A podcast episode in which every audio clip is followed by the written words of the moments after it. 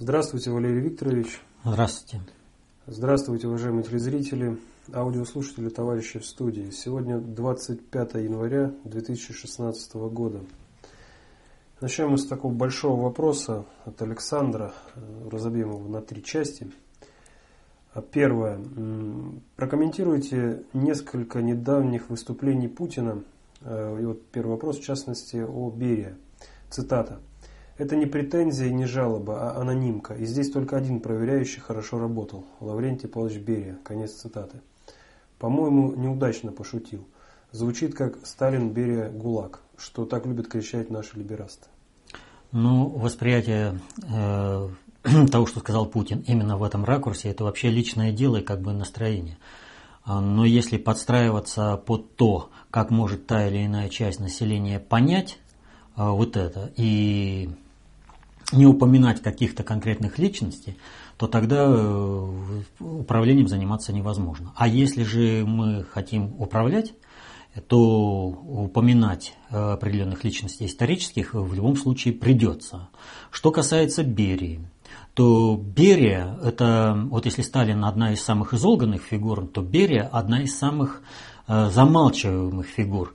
То, что известно о Берии большей частью, это клевета, а исторические данные говорят о нем о совершенно другое. Именно он прекратил ежовские э, посадки, ежовские репрессии и стал выпускать людей из э, тюрем. А поскольку это была работа очень и очень э, большая, то и не каждый мог в эту работу ну, попасть, то некоторым э, специалистам, а ежовские репрессии были направлены на то, чтобы выбить именно специалистов, и чтобы страна не имела возможности развиваться и строить социализм в отдельно взятой стране, а осталась бы в рамках э, проведения мировой революции. То есть у нее, чтобы у государства был только один вариант выживания, это экспансия в мир.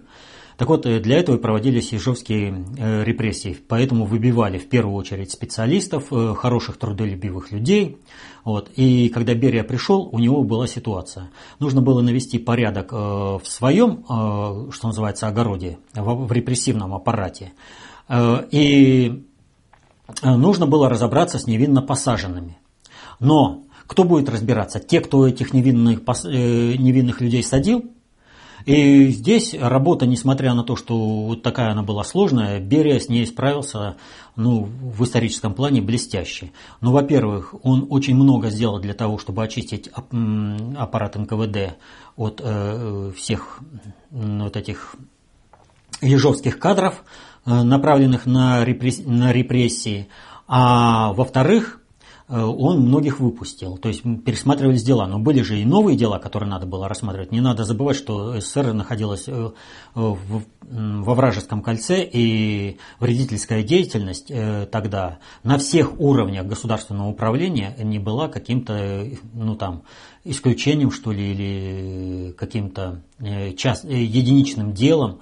Вот, это была планомерная работа. Ну, это как примерно сейчас э, элиты России работают против России. Вот, но тогда практически во всех слоях населения находились те, кто работали против интересов э, России и Советского Союза. То есть работа была гигантская. Выпустить нужно было как-то Э, людей, а многих э, дела не пересмотреть. И тогда была придумана, в общем-то, простая вещь. Как на дело использовать э, людей и в то же время дать возможность ну, облегчить работу аппарата. Было предложено создать шарашки, где всем специалистам было предложено, вы работаете и доказываете своим трудом то, что вас оклеветали. То есть вот дойдет время, там дойдет возможность проверить следователя, вас и так выпустят. Но если до этого не дойдет, работы вал, просто вал, и там война двигалась, и всем было понятно. Но вы своим трудом э, заслужите освобождение. Так вот, э, по анонимкам. Берия, как никто, знал, что судьбы человеческие калечат именно анонимки. И каждая анонимка имеет цель выбить конкретного специалиста, а то и группу, закрыть конкретный проект, нанести конкретный вред советскому государству. И этих людей, которые писали анонимки, следовало искать в первую очередь, нежели разбираться с тем, что изложено было э, в этой анонимке. И действительно, Лаврентий Павлович с этим делом, в общем-то, неплохо справлялся. Он выискивал тех людей, кто старался навредить советскому государству.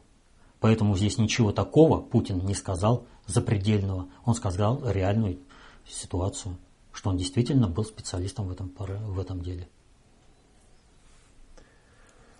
А второе – это высказывание Путина про Ленина. Налицо незнание собственной истории и непонимание процессов, протекавших тогда в мире. Взять хотя бы работу «Революция неизбежна» или с сайта ФКТ «Алтай».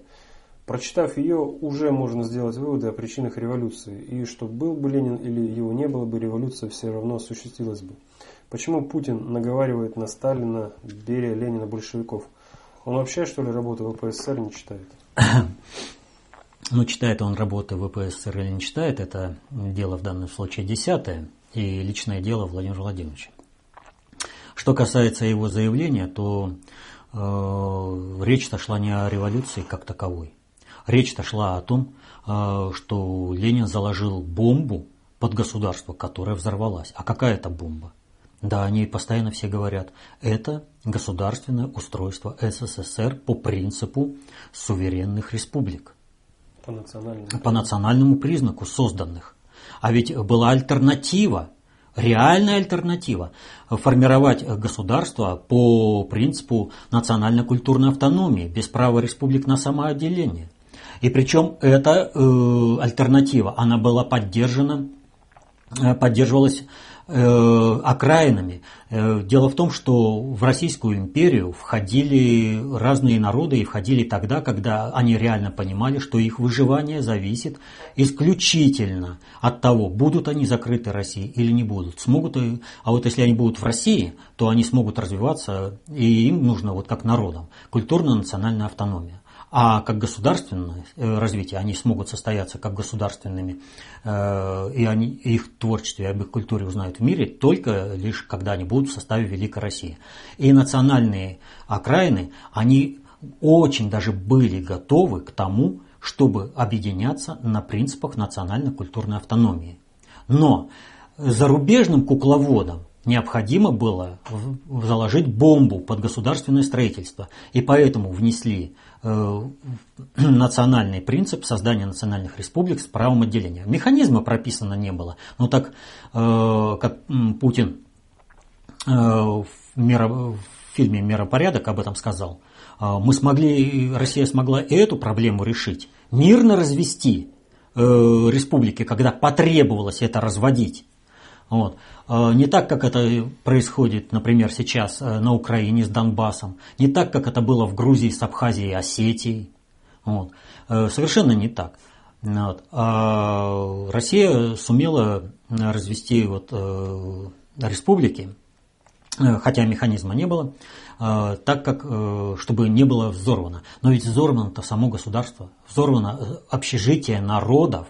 И ведь опять же ситуация какая была – Э, когда, э, вот если вспомнить референдум 91 года, то за сохранение Союза в первую очередь голосовали, в подавляющем большинстве голосовали именно окраины Народам, всем народам, простому народу, было комфортно в едином государстве. Некомфортно было элитам. Но если элиты обеспечивали голосование в пользу Советского Союза, их что-то же к этому мотивировало. А мотивировало, э, кстати, а почему в России достаточно сильно было э, движение от того, чтобы отделиться а, все было вот в чем.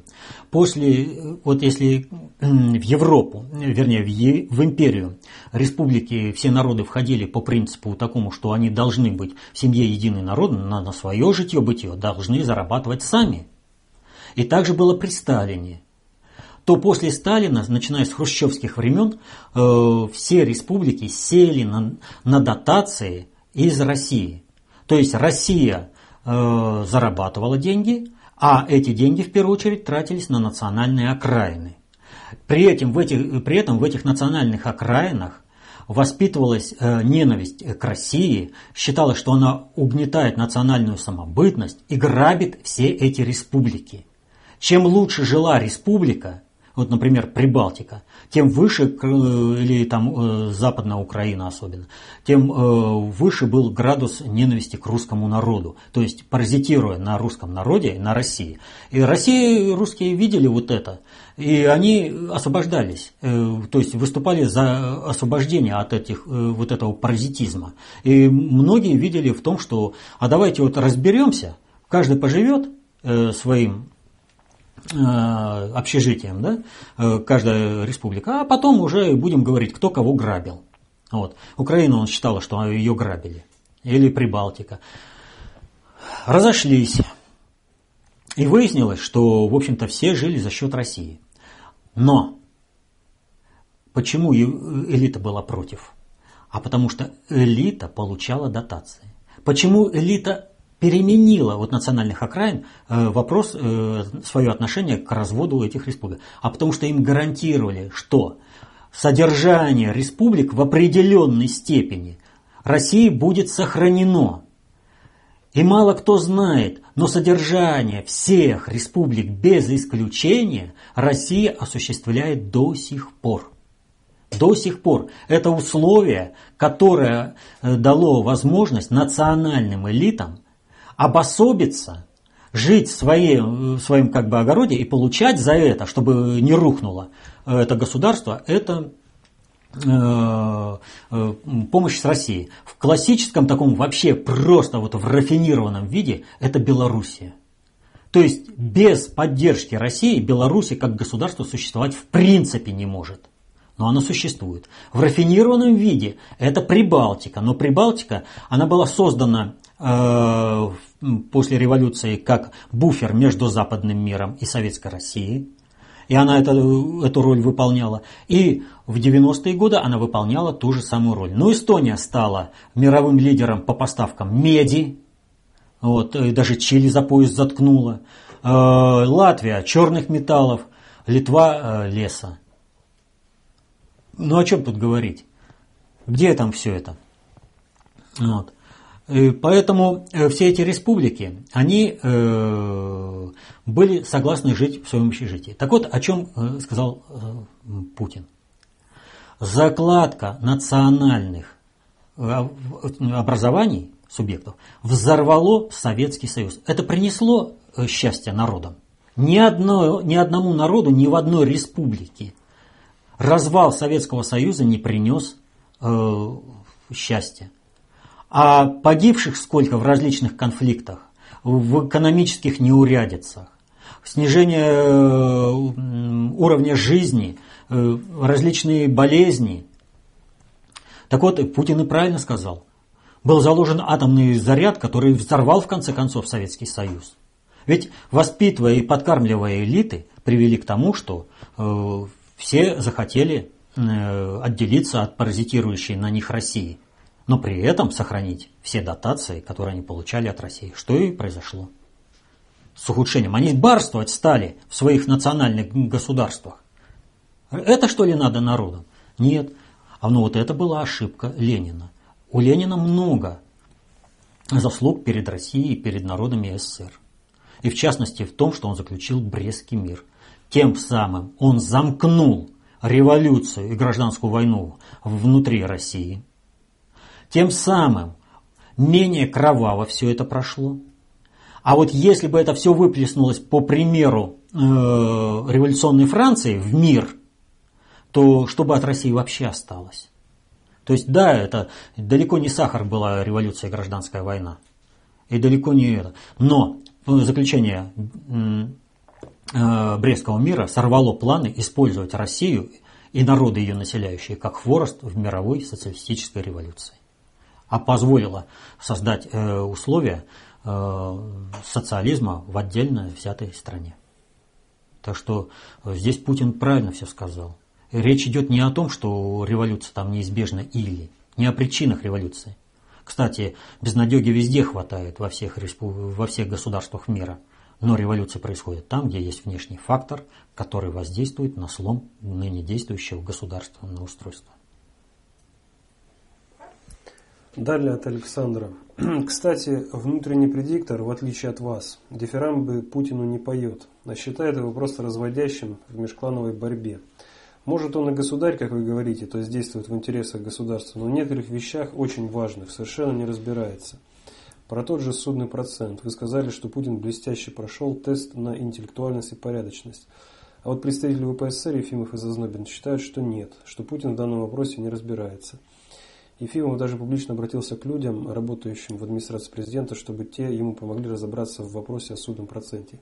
Вы свою аналитику с ВПСР сверяете? Если да, то почему такое расхождение? Никакого расхождения нет.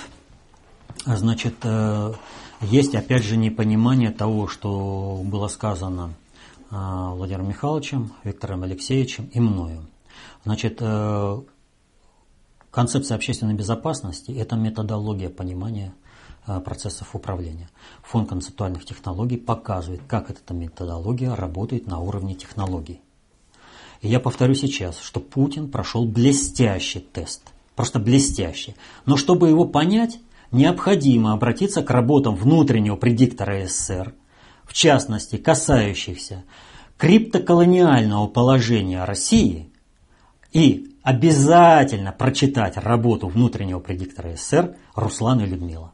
А вот после этого уже задавать вопрос о том, что сказал Виктор Алексеевич, что сказал Владимир Михайлович, что, что, что сказал я. И что сказал Путин, как сказал. Так что вот на основе этого посмотреть надо. Ну и последний, э, так скажем, под вопрос. А, здесь я немножко хочу сказать вот о чем. Почему я не отвечаю прямо в данной ситуации? В XIX веке Тютчев сказал, нам не дано предугадать, как наше слово отзовется. И нам сочувствие дается, как нам дается благодать. В XIX веке это можно было сказать. Сейчас же нужно, когда говоришь, знать, как твое слово отзовется. И в некоторых вещах мы вынуждены просто о некоторых вещах не говорить, вот публично, вот так, зная, как это слово отзовется, а, но в своем коллективе – в общении, мы же это дело обсуждаем постоянно. Мы не должны выпустить, э, дать возможность врагам России разобраться, что к чему. Но того, что я сказал, вполне достаточно любому интересующемуся концепцией общественной безопасности понять, о чем идет речь. Ну, фактически ответили на последнюю часть вопроса от Александра. Почему модераторы не задают подобные неудобные вопросы? Люди десятки интересных вопросов пишут, а задаются только банальные. Прокомментируйте Украину в 30 раз, Сирию, Иран, а также очередной теракт. Зачем тогда все это нужно? Значит, ну... А, вот там вопрос продолжается? Э, ну, вы, модераторы, и сами можете дежурный вопрос. Зачем вообще все это действие задаванием вопросов на сайте? Значит, вопросов э, дежурных нет. Есть вопросы действительно злободневные, отвечающие на злобу дня. То есть, в первую очередь, должны отслеживаться отрицательные связи в управлении. Положительные они всегда и так э, пробужируются по полной программе. Тут даже иногда нужно осаживать, чтобы систему не, при, не привести в разнос. А э, по некоторым вопросам, по которым молчим, но я говорю, что не всякие вещи можно пока публично обсуждать. Именно вот так вот э, выкладывать. А потом, э, ну, мы достаточно полно говорим об этих вопросах, чтобы их понять. Вот я еще раз говорю, по Путину, по его пониманию судного ростовщического процента и о том, какой блок стоит, о чем сказал Виктор Алексеевич. Ну прочитайте Руслана и Людмилу. Хотите разобраться с экономиками? Работы внутреннего предиктора СССР о криптоколонии. Ну, все это соедините, все будет ясно. А враги с этим, кстати, не разберутся. Нравственность не позволит. Только тот, кто пойдет с, этими, с чистыми помыслами по отношению к России, тот поймет. К следующему вопросу от Владимира. Представитель Госдепартамента США при подготовке встречи Сергея Лаврова с Джоном Керри в Цюрихе неправильно повесили российский флаг, его перевернули. Все мы понимаем, что в таких моментах имеет место не чья-то ошибка, а намеренное действие, имеющее символьное значение. Прокомментируйте, пожалуйста, это символьное значение. Ну, вы если смотрите про разные казусы, то люди не особо э, сведущие в геральдике часто путают флаг России и Нидерландов. А Нидерланды – это фактически британская корона. То есть это первый базис на континенте, откуда э, перебазировали, глобальный предиктор Атлантическое крыло перебазировалось в Великобританию. Но Голландия, э, Нидерланды по-прежнему выполняет свою глобальную роль. И в частности, э, голландцы выполнили роль по смене правящей династии с Рюриковичей на Романовых в России. Вот. Ну и много еще чего. Э, в чае там помогли разобраться с э, Испанской империей, то есть хорошо было работать э, той же британской. Британская империя воюет с Испанской империей, голландцы нейтральные, но выполняют все, что необходимо именно Британской империи, а не голландцам, а не испанцам. Так вот, повесили для того, чтобы был резонанс. Те, кто на уровне символов понимает о том, что договоренность достигнута, и теперь надо отрабатывать назад. А, те прочитали этот сигнал правильно. Резонанс в обществе прошел, остальные посмеялись над казусом. А если вы посмотрите, то э, сначала э, крутят в одну сторону, а потом резко после вывески этого флага крутят в другую сторону, э, отрабатывают назад. Ну, в частности, какой такой пример можно привести? Вот. Ну, как бы достаточно много различных примеров. А, ну, Нуланд Сурков, например, вот мы уже об этом говорили, но там э, э, никогда не выполняются планы те, которые уже озвучены, потому что уже вскрыты управленческие процессы, поэтому они вынуждены были сворачивать. Но э, чтобы отрабатывали те структуры, которые были ввязаны в управление и работали бы уже ну, на совершение государственного переворота, а стали бы работать назад, э, наоборот, на стабилизацию России, это вот как раз тот самый сигнал. Вячеслав из Киева также просит прокомментировать предложение Путина евреям из Европы вернуться в Россию на Европейском еврейском конгрессе. Это был просто сарказм или за этим стояло нечто большее? Ну, это вообще было предложение э, во время встречи в Кремле. Вот. А, значит, э, нет, это не сарказм. Россия всегда принимала людей со всего мира, которым было плохо в их странах. Например, немцы, которые заселяли юг России, сербы, которые бежали от э, турков – Э, поэтому Россия э, страна большая, работы много, места тоже хватает. И место, и работы, особенно специалистам, найдется всем. Пусть приезжают, почему нет? Другим событиям. Э, прокомментируйте заявление министра обороны США Эштона Картера с намеком о возможной наземной операции в Сирии последовавшее заявление сирийского посла в России, что Дамаск будет считать такие действия агрессией. Вот, кстати, э, про флаг. Э, хороший пример. Значит, раскручивается наземная операция в Сирии. Э, Картер говорит по телевидению об этом. Байден, вице-президент США, говорит на, на пресс-конференции с Давут Аглу. Вот, об этом сообщают мировые СМИ. И все так, будет или не будет. И вдруг это начинает отрабатываться все назад. Сразу же пояснение Белого дома, что не совсем правильно поняли. Вы пояснение офиса Байдена. Да нет, это вот э, в рамках такого э, начинают юлить и выправлять ситуацию, что все, этот вариант закрыт. Надо отрабатывать назад, потому что договорились. А почему было это озвучено? А потому что это э, сценарий в рамках напряжения России для осуществления государственного переворота. Вот когда Нуланд, она приехала, э, мировые СМИ очень э, как бы постарались э, создать определенный фон. То есть это и взрывы, это и напряжение, это призывы. Вот в частности, о чем я не говорил на прошлый раз, она же призывала увеличить контингент войск НАТО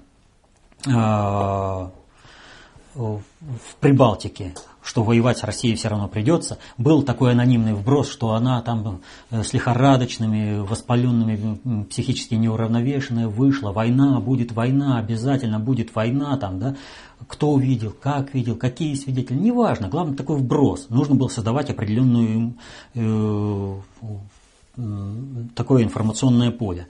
В это время НАТО говорит о том, что уже сконцентрировалась на границах э, России, что она готова к превентивному удару и все.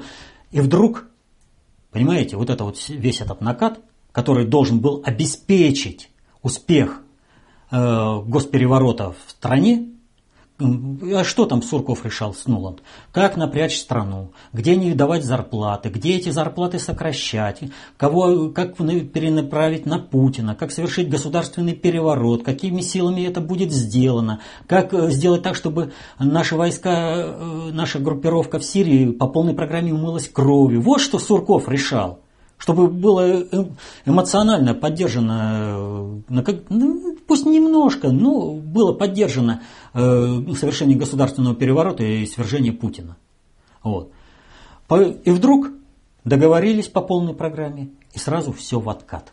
И уже э, по э, Эль по-моему, итальянская газета публикует, э, вы там планируете превентивный удар – да Россия при любом превентивном ударе нанесет такой ответный удар э, по Европе, что для Европы это будет э, неприемлемый ущерб, просто неприемлемый. О чем вы планируете? Вот. То есть это идет уже разрушение, это идет отработка назад. Из заявления Эрдогана о том, что Турция не позволит России строить базу на севере Сирии у границ э, с Турцией, хотя информация о новой военной базе не подтверждена. Зато Стратфорд опубликовал информацию, э, как говорится, подтвержденную снимками из космоса о том, что такую базу планируют и уже начали подготовительные работы Соединенные Штаты. Так, вопрос, кто кричит э, «держи вора» громче всего? Сам вор – Поэтому да, сказали Турция орать про эту базу, вот они и орут, чтобы скрыть создание американской базы. Так что здесь, в общем-то, все, как говорится, очень все просто скрывается. А, от Елены далее. Что бы значило турне по Средней Азии председателя КНР после которого Иран отказался пропустить наши самолеты через свою территорию на выставку в Бахрейне. Но не только по Средней Азии. Он и в Саудовской Аравии побывал. А, вопрос заключается в следующем. А, мы к этому постоянно возвращаемся. Если драка неизбежна, бей первым.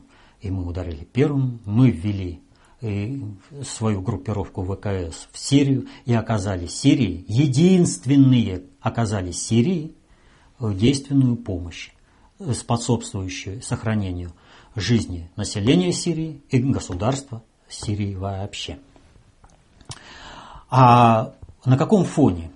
Там ведь как бы китайцы работали, но китайцы требовали от Сирии определенных уступок при определенной помощи. То есть они туда как бы заходили по полной программе, чтобы э, вот это Э, ситуация была под их контролем, и они смогли бы выйти на проливы Дарданелла и Босфор, оставив эту территорию Ирану. Ну, мы об этом неоднократно говорили, правда, не в полной мере, но тем не менее. И вдруг в результате прихода российских, э, России туда э, на обочине вообще мирового мейнстрима оказывается Китай. То есть он теряет полностью этот регион – они и так присматривались, и так присматривались, ничего не получается. Но вот теперь, собрав определенную информацию, когда более-менее устаканилась вся ситуация, когда Ирану сняли санкции, пусть не все, но сняли, и уже можно в определенной степени работать, а Иран, повторяю, это та страна, которая должна была э, занаряжена глобальным предиктором на руководство всем мировым исламом и создание европейского исламского халифата. Вот. Э, естественно, Иран и э, Китай – это две страны которые планируется управлять атлантисты, евразийцы глобального предиктора. Вот, там эти геополитики придумают, кого назвать атлантической державой, морской, а кого назвать сухопутной, земной. Вот. Неважно. Но главное, что вот эти две державы, которые должны будут работать э, на два паса по управлению всего мира. И вот теперь идет возвращение Китая в управление этими процессами. Потому что э, две страны должны. Должен быть творческий конкурс. Должно быть, э, если одна страна выходит из-под контроля э, вот этой, вот, вот этой доминанты, да, вот как это, выходит из-под контроля Соединенных Штатов, приходит в Европу. И выходит из-под контроля Европы, приходит в Соединенные Штаты. Ну так вот было у глобального предиктора всегда. Та же самая ситуация должна. То есть с одним и тем же объектом должны работать сразу два субъекта, чтобы на одно надавили, и он пришел гарантированно туда, куда надо. А сейчас получилась ситуация такая. Э, один субъект остался, Иран, а на место второго пришла Россия. А никак нельзя. Нужно Китай вводить. Вот и поехал. Вот и поехал везде договариваться, в том числе и с Саудовской Аравией. От Олега сообщение. Вы постоянно повторяете, что ГП приговорил США и перебазируется в Китай. В последнее время все же стали уточнять, что не в сам Китай, а в такие места, как Гонконг, Макао, Сингапур – но для человека, бывавшего в этих городах, ясно, что ни, никакой нормальный человек, владеющий огромными финансами, не захочет жить в этих перенаселенных каменных джунглях с плохой экологией и почти а, полностью отсутствием действенной природы. Я понимаю, почему ГП выбирал Швейцарию, также могу понять и про США. В этих странах и природа разнообразная, экология и климат. А в этих азиатских городах и странах даже население в основном другой расы. В общем, у меня большое сомнение в том, что ГП захочет жить в таких местах. Вы не думаете, что вы ошибаетесь в своих прогнозах? Я в данном случае не ошибаюсь, потому что я не думаю, что ГП захочет жить в таких местах. Я об этом неоднократно говорил. Экология э, в Китае, она, несмотря на то, что там действуют очень мощные про программы по улучшению экологии в Китае, э, тем не менее, сам Китай, в общем-то, он не готов к тому, чтобы быть э, такой базой. Э, я все время говорил не о том, что там будет жить глобальный предиктор и с, ним связанные, так скажем, его периферия. Я говорил о том, что центр концентрации управления переносится из Лондона Юго-Восточную Азию, в Китай. Вот я о чем говорил. Это принципиально другая разница. Сейчас принято. Вот почему раньше выбирали, например, э, Швейцарию? Удобно расположенная страна. В, разную, вот, в Европу в разные концы одинаково примерно добираться. Хорошая экология, жить. На лошадях поскакали, потом на поездах ездили, на машинах. Сейчас есть самолеты, и вот это уже изменяет все положение. А, сейчас не надо жить тем хозяевам мира вот в этих городах, э, в центре концентрации управления. Они могут жить там, где им комфортно, где им угодно. А вот работать они могут там, наездами, э, либо длительными командировками. И что, если вы посмотрите, то все западное кино, она отработает один и тот же сценарий. Глобальный человейник, так сказать. Это какие-то города, как муравейники, огромные, где вся эта жизнь идет, кипит и все прочее. Ну, и она в, этих городах вся зациклена. Но все там, кто в этом, э, они как служебные люди. А те, кто руководит корпорациями, они всегда откуда-то появляются. Вот обратите внимание, если какие-то события происходят, то есть какой-то исполнительный, вот он надо, а вот приедет хозяин, и он хозяин приезжает. Вот о чем я говорил. То есть найти место в Юго-Восточной Азии, в Индонезии, для проживания комфортное, где-нибудь э, в Новой Зеландии, да, гораздо проще и добираться ближе, туда же, вон, скажем, в Джакарту или Куала-Лумпур, в Сингапур. Вот. Или можно устроить э, какой-нибудь хороший э, заповедник э, природный на Тайване и совсем близко Гонконг и Макао. Вот о чем идет речь. А еще, они ведь о чем говорят? Вот я уже говорил, о плавучих городах. Города как спутники. То есть, если мне надо будет постоянно работать, то у меня в океане будет город, где я буду жить в экологически чистых условиях. А вертолетиком быстренько слетал э, в этот человейник, какой-нибудь там Гонконг или Куала-Лумпур, и решил все эти проблемы и снова вернулся в свою экологически чистую зону. Речь идет, повторю, не о том, что они там будут жить.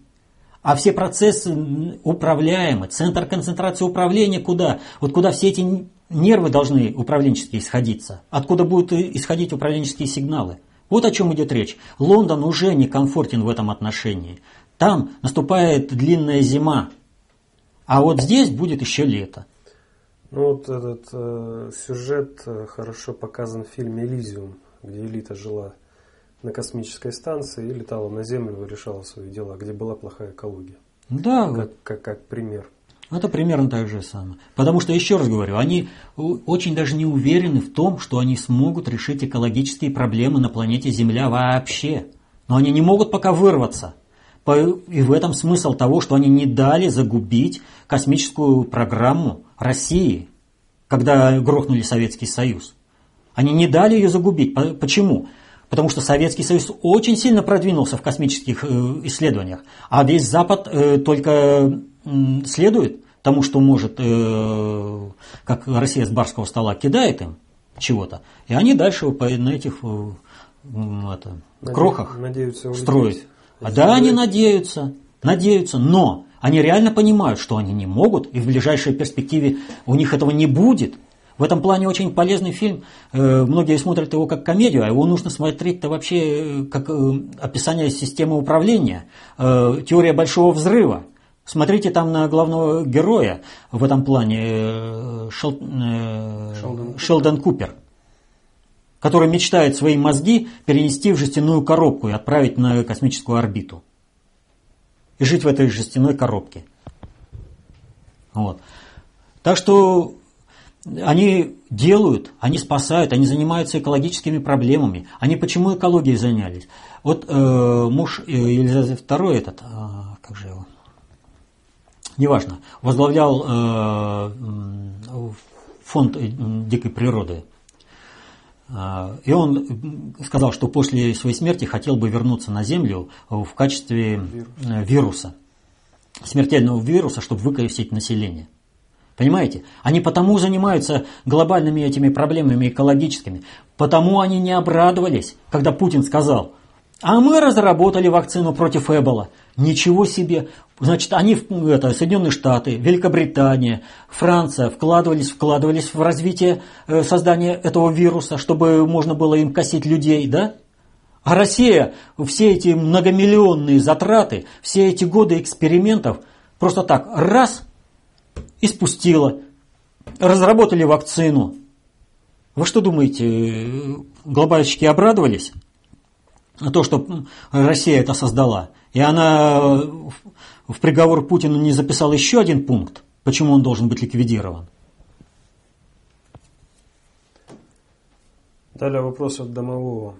В одном из прошлогодних выпусков вопрос-ответ, отвечая на вопрос слушателя, вы отметили, что в отличие от Ельцина, такие самостоятельные личности, как Сталин и Путин, не нуждаются и не имеют двойников.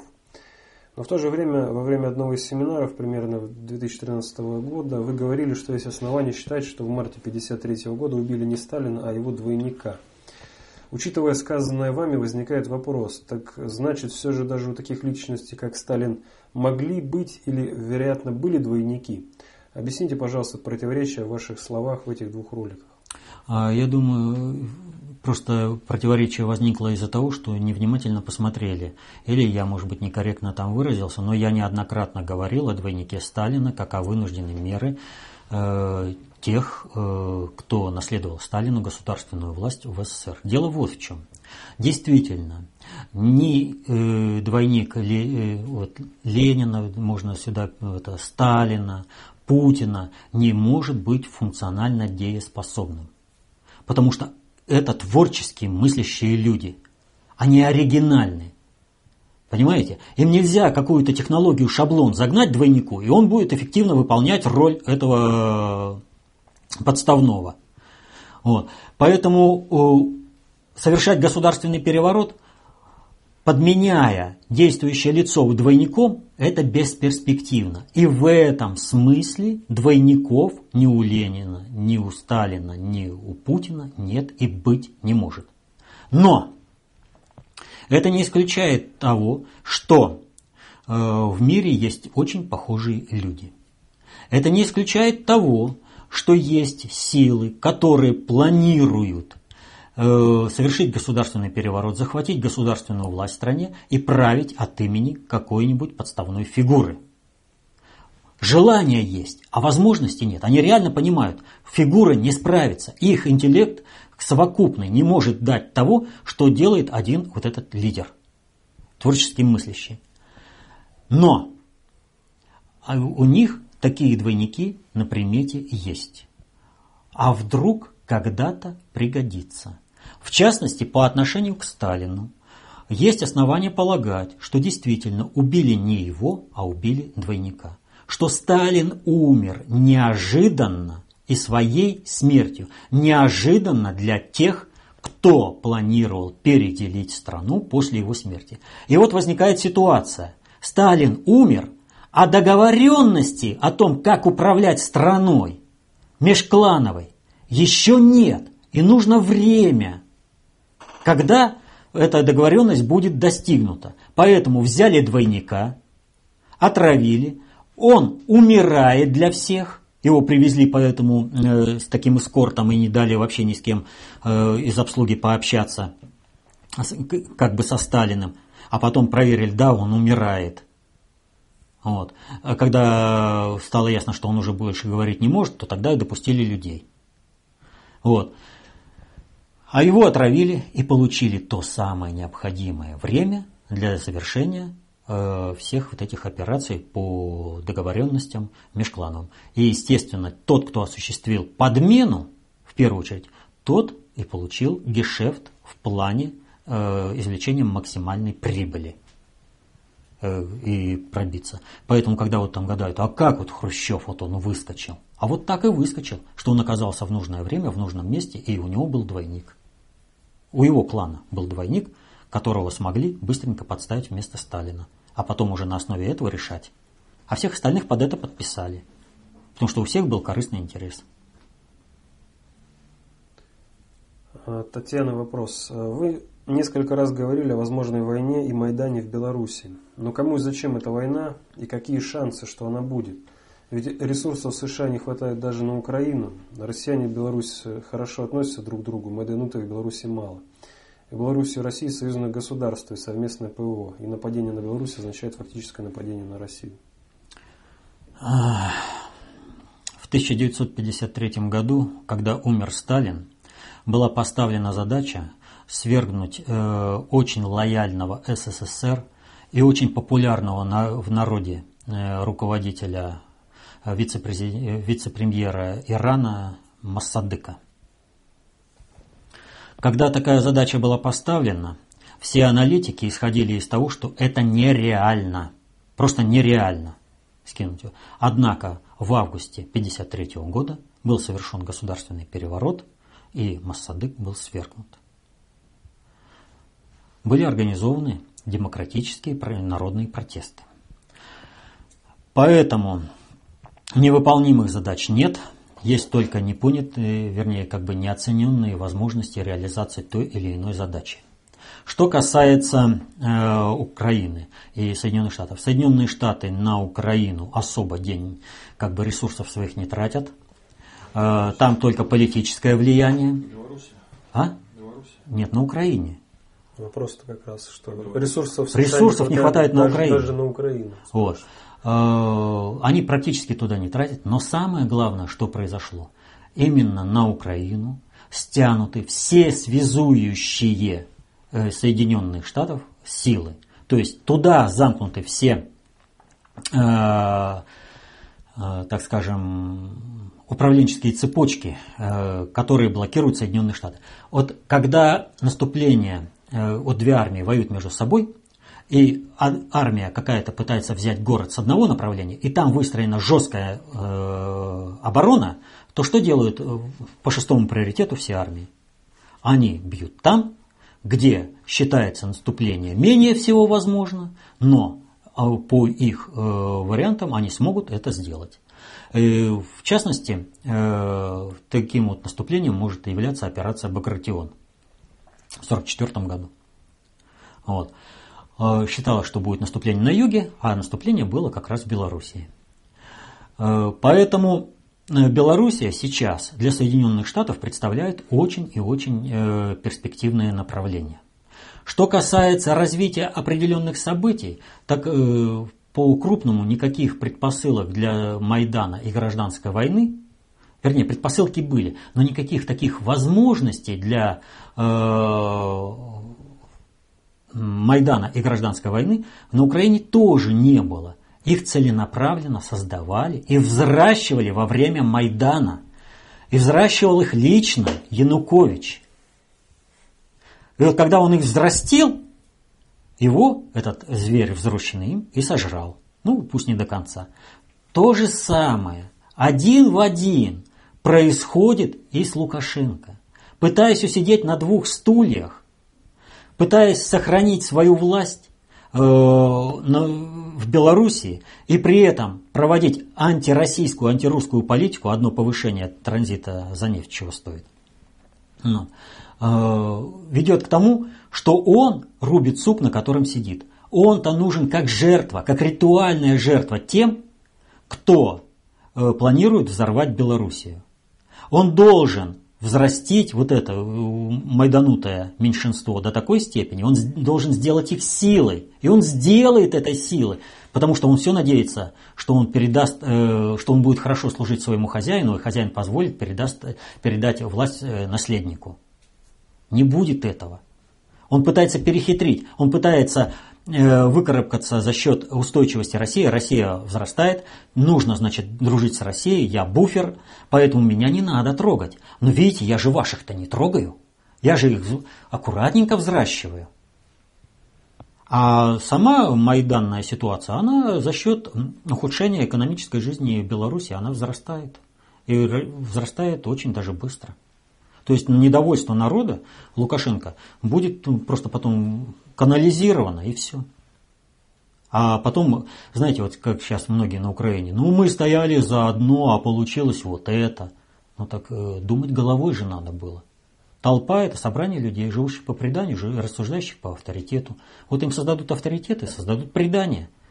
Вот, используют как массовку для картинки. И все, и будет свернуто. Вот сейчас нечто подобное происходит в Молдавии. А, только там немножко э, знак минус. То есть планировалось, э, опять же к флагу возвращаемся, планировалось э, наступление с двух сторон на Тирасполь. Украина свою часть выполнила и сконцентрировала войска и прекратила движение, запретила грузы транзитные из России в Молдавию, в Приднестровье. А в Молдавии вдруг ни с того ни с сего все антироссийские и пророссийские силы объединились против проамериканского подпиндосного правительства. И это о чем говорит? О том, что со стороны глобальных структур, в том числе и через структуры управления Соединенных Штатов, было сделано таким образом, чтобы вот эта война не состоялась. Это вот перевернутый флаг. Назад, назад. И последний вопрос от Павла. Валерий Викторович, согласны ли вы с тем, что познание мира по книгам – это мертвое учение, то есть мертвая вода? Что человек, получая готовые знания, лишается способности творить, лишается мысли творчества, не познает мир сам.